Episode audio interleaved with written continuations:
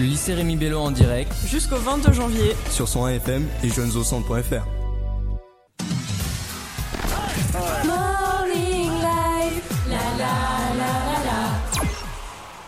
Bonjour Clément et Marina, c'est ça?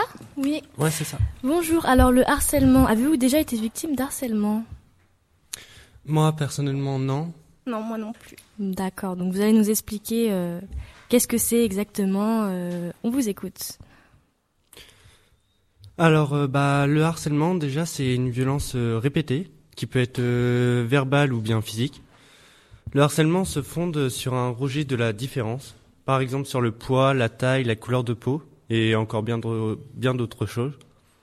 Le harcèlement, c'est vraiment quelque chose qui s'installe sur la durée, avec des agressions répétées.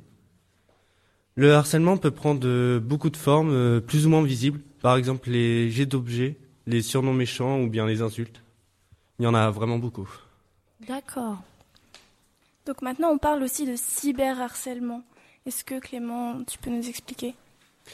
Bah, le cyberharcèlement, c'est euh, un harcèlement qui se repose sur les nouvelles technologies de communication, par exemple les blogs, les réseaux sociaux ou bien les téléphones portables. Ça se concrétise par, euh, par exemple, par des euh, réceptions de messages de menaces, d'insultes, de chantage ou d'intimidation. Enfin, le plus grave pour moi, c'est vraiment les diffusions d'images humiliantes, par exemple les images dénudées et cela entraîne beaucoup de rejet et surtout d'isolement de la victime. Mais on vous a déjà euh, insulté par exemple sur les réseaux sociaux parce que c'est très facile euh, de faire ça euh, à travers un écran. Est-ce que ça vous est déjà arrivé? Bah personnellement oui et je pense qu'à beaucoup de gens ça arrive. Mm. Je pense que ça arrive très souvent. Le problème je pense sur les réseaux sociaux c'est qu'il faut vraiment faire attention aux gens qu'on a sur, avec nous quoi. Faut mm. vraiment limiter aux personnes qu'on connaît et qu'on apprécie. C'est ça. Ouais. Et, derrière un écran, c'est assez simple, qu'on va dire. C'est, tu peux tout faire, quoi. Tu n'as mm. aucune limite. Et il y a des conséquences à ça, Clément? Bah, les conséquences, c'est comme je t'ai dit, c'est l'isolement. Euh, ça peut aussi entraîner le décrochage scolaire, la dépression. Et les victimes sont généralement euh, qui perdent, ils perdent, ils perdent l'estime de soi et beaucoup de sentiments de honte. Et le plus grave pour moi, c'est euh, c'est les, les conduites autodestructrices. Mutilation. Voilà, la mutilation et voire même les des conduites suicidaires. Il faut le rappeler que chaque année, le ministère estime à 700 000 le nombre d'élèves affectés par le harcèlement. Nous allons donc vous lire un témoignage. La personne a bien voulu que son histoire soit diffusée, mais n'a pas souhaité venir avec nous, ceci étant une épreuve trop dure. Voici son témoignage. Personnellement, je ne peux rien dire de plus que je ne leur pardonnerai jamais. Je m'appelle Mike, j'ai 17 ans. Les personnes qui ont gâché ma vie sont en partie responsables du fait que je n'ai plus confiance en moi. Je ne peux pas oublier ce que j'ai subi. Il faut aller de l'avant, mais malgré toutes ces années, le mal est encore là. Et je me rappelle de cette épreuve comme si c'était hier. J'étais en sixième. J'étais pas comme il le disait le plus beau gosse de la classe. J'avais des boutons, un appareil dentaire. J'étais plutôt bien en chair et pas très grand. En vérité, j'étais la cible idéale. Il ne pouvait pas trouver mieux que moi. Au départ, cela a commencé par des insultes. Chaque jour, ça allait plus loin. Je faisais comme si tout cela ne m'affaiblissait pas. Mais j'étais seul à la récréation. Le soir, seul chez moi pour pleurer. Je m'intéressais de moins en moins à l'école, trop préoccupé par ce que les autres disent de moi. D'une personne qui me harcelait, cela est passé à tout un groupe. Heureusement, une fille de ma classe a tout raconté à notre professeur principal. Tout a cessé mais j'ai quand même changé d'établissement. Tout s'est arrangé, même si aujourd'hui j'en subis encore les conséquences. Si elle n'avait pas tout raconté, j'aurais peut-être pensé à l'irréparable. Vous aurez tous compris que malgré l'évolution de la personne, les années qui passent, le mal est toujours là. Et on ne peut pas effacer ce qui a été commis. Je tiens à souligner que la personne témoin a bien réagi dans cette situation. Parce qu'on doit impérativement en parler. Vaut mieux se tromper plutôt que de laisser faire une telle chose. Et lorsqu'on est victime, il ne faut pas hésiter à en parler malgré la difficulté. Vous êtes toujours sur Radio 2B et on est toujours avec Clément et Léna pour la chronique harcèlement. Oui, donc aujourd'hui nous, allons, nous avons sélectionné un livre, euh, Marion 13 ans pour toujours, qui a été écrit donc par... Marina, pardon. Oui, pas grave, j'ai pas relevé. Par la mère de cette jeune fille, donc Nora Fraisse, et que cette jeune fille s'est suicidée euh, parce qu'elle était victime de harcèlement scolaire. Clément, est-ce que tu peux nous en dire un peu plus? Oui, en effet, euh, on a sélectionné ce livre, Marion 13 ans pour toujours, parce que c'est une histoire euh, réelle qui date de 2012, qui a été écrite par Nora Fraisse, qui est bien sûr la mère euh, de Marion, comme tu le disais. C'est une histoire euh, tragique puisqu'elle euh, finit très mal à cause du harcèlement scolaire. On ne, veut, on ne va pas vous faire un résumé du livre, mais juste vous expliquer une sorte de situation qui arrive très souvent. Bien sûr, ils ne finissent pas tous forcément comme celle-là, heureusement.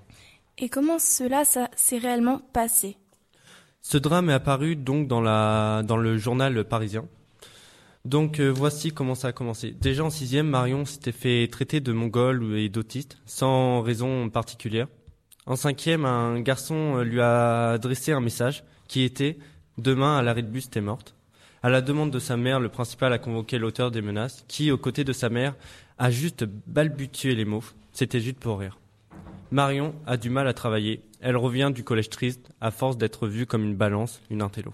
Ensuite, pour cette jeune fille, le climat s'apaise puisqu'elle tombe amoureuse d'un jeune garçon.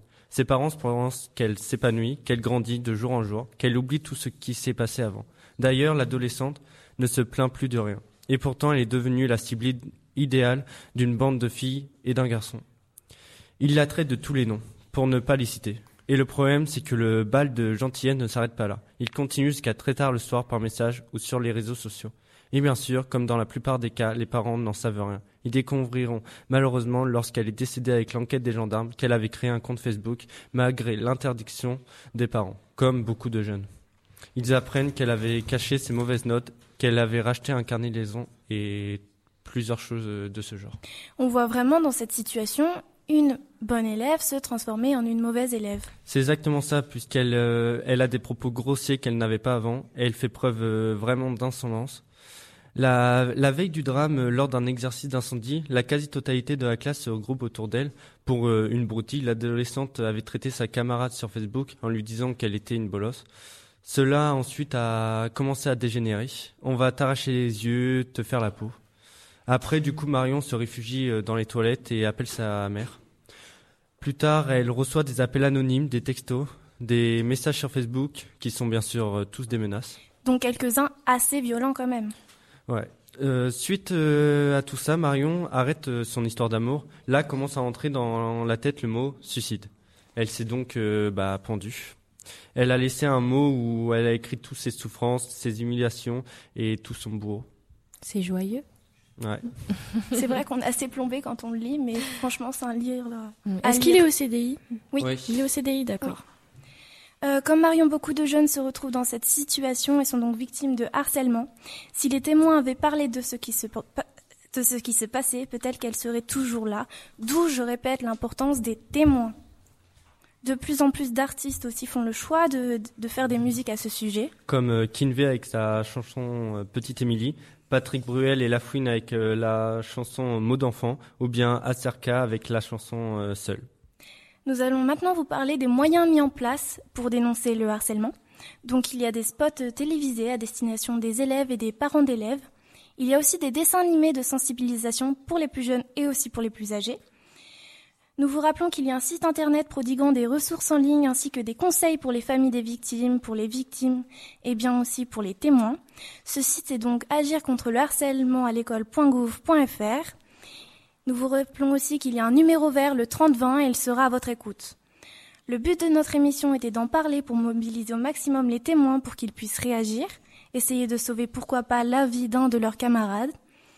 Mais cette émission s'adresse aussi surtout à tous les parents pour qu'ils soient vraiment plus vigilants. Il faut en parler à ces parents car c'est les premiers qui seront là pour trouver la solution. Notre mot de fin. Et non au harcèlement. Demain à la même heure, n'oubliez pas de venir nous retrouver et nous écouter à 8h30 pour la même émission avec en compagnie de Kajon lycéenne. D'accord, et ben merci. Donc euh, non au harcèlement et ne vous laissez pas faire.